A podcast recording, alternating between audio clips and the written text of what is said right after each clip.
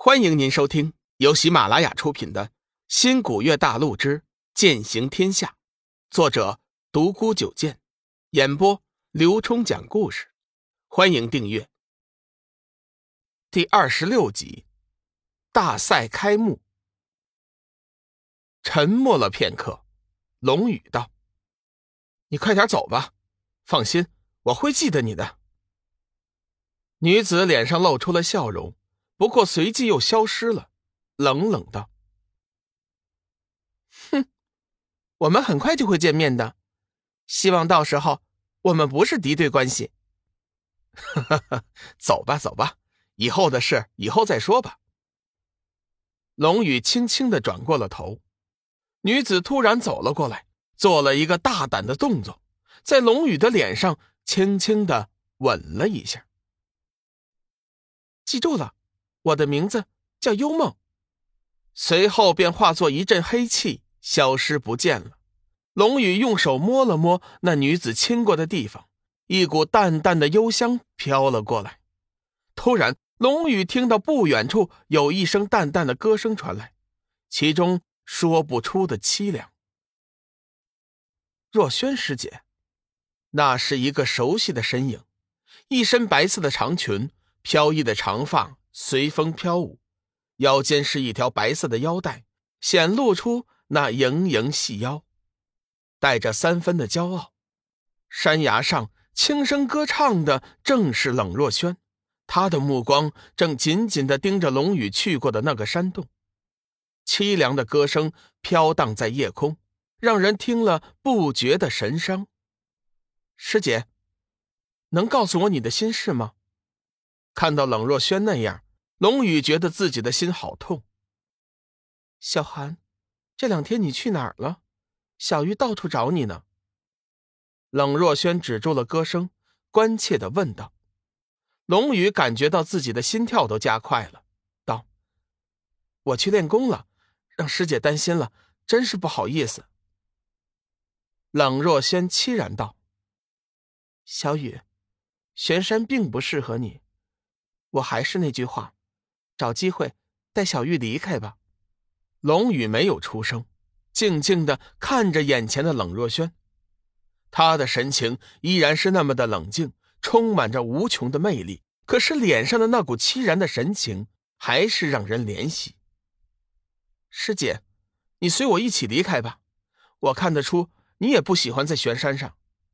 冷若萱冷冷的说道：“谁都可以离开玄山。”但是唯独我却不能。龙宇激动的说：“为什么呀？是为了山洞中那个舍身成魔的英雄吗？”冷若萱大惊：“你说什么？”龙宇平静的道：“师姐，我也不瞒你了，这两天我就在那山洞里，那位英雄的事儿我也知道了，我已经发过誓了，迟早会救他出来的。”冷若萱惊讶道：“不可能！”你是怎么穿过迷宫的？龙宇道：“我深谙阵法一道，洞中的迷宫是难不倒我的。假以时日，就是那个五行封魔大阵，我也会破去的。”冷若轩激动道：“真的？你说的都是真的？你真的能破去五行封魔大阵吗？”龙宇坚定的点了点头：“嗯，我迟早会想出破解五行封魔大阵的办法的。”太好了！太好了，终于有希望了。冷若萱的脸上终于露出了笑容。师姐，你放心，我一定可以的。冷若萱看着龙宇坚毅的表情，笑道：“嗯，小雨，我也相信你，你一定可以的。对了，明天是新人大会的决赛，小玉是这次夺冠的热门，这两天他一直在找你，记着。”明天你一定要去替他加油啊！嗯，我会的。这么晚了，师姐还是早点去休息吧。”龙宇关切的说道。冷若萱心头一热，多好的男孩啊！要不是因为那件事，或许我会爱上他。可是现在，小雨，你也早点休息吧，我先走了。龙宇没有回去，对于他来说。在哪儿都是一样的，找了一处平坦的地方，龙宇开始运转起体内的天一气。也不知过了多久，龙宇感觉到天一气已经运转了九个天罡地煞周天大循环，体内的天一气明显的多了一些，身上说不出的舒服。睁开眼睛，龙宇发现天色已经微微变亮，一缕金色的晨光照射了进来，龙宇的心情一阵愉悦。走到新人大会的比赛场地后，龙宇发现。现场早就挤满了前来看热闹的弟子。这位师兄，今天大家怎么都这么早啊？龙宇向旁边一位身穿玄清门服饰的弟子问道。那名弟子显然也不认识他，白了一眼，道：“嘿，你是真不知道还是装傻呀？整个玄山的人，谁不知道今天是幻月仙子上场的赛事啊？”幻月仙子。龙宇记得玄清门好像没有这号人，难道是别的什么门派的？看了一下赛事安排，今天进行的决赛总共有三场。龙宇挤过去看了看，中间的一处擂台好像人最多，莫非那就是幻月仙子比赛的场地？半个时辰后，执事弟子开辟了一条通道，原来是各派掌门和长老们来了，天机上人。天行上人、飞花仙子、空明大师、楚天南，似乎是整个正道的大人物都来了。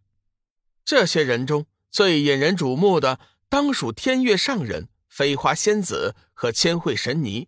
他们身后都是清一色的年轻貌美弟子，一些定力差一点的男弟子已经忍不住想入非非了。就是他，幻月仙子。旁边的一个男弟子兴奋的叫了起来，顺着他的手指看过去，龙宇发现，原来他们说的幻月仙子就是小玉姐。想想也对，小玉姐手持上古神兵幻月，人长得又美，叫幻月仙子当之无愧。不过和平常不同，小玉姐的面色似乎有点阴沉，冷若冰霜，美丽的眸子似乎在现场寻觅着什么。大家静一静，静一静。新人大会的决赛第一场，由玄清门的小玉对天剑门的楚萧，现在正式开始。这时，原本满场喧闹，突然间都安静了下来。大会的主持人玄清门天行大师宣布了比赛开始。在众人的注目之下，小玉轻轻的飘上了擂台，向各位长老见礼，而后又转向台下的弟子。顿时，台下掌声雷动，一些弟子甚至不顾形象，大声的喊了起来。龙宇大惊，只是几天的时间，小玉姐居然闯下了这么大的名气。不过话说回来，小玉姐人美剑好，加上本身实力强大。也难怪会有这么大的名气。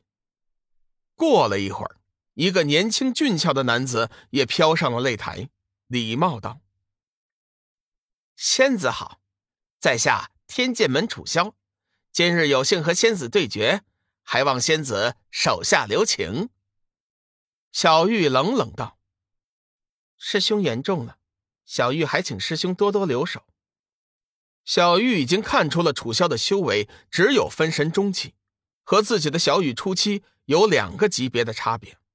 如果不出什么意外的话，他会很轻松的拿下这一局。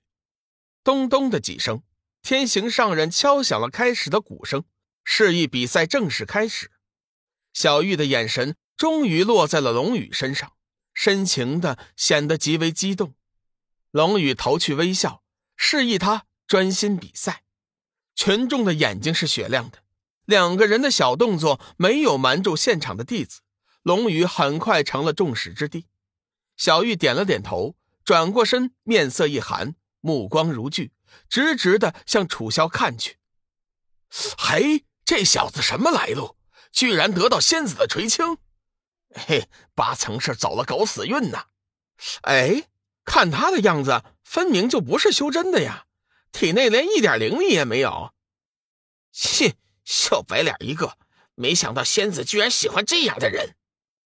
哎呀，真没天理呀！真没天理呀！这好白菜呀，都让猪给拱了。听众朋友，本集已播讲完毕，订阅关注不迷路，下集精彩继续。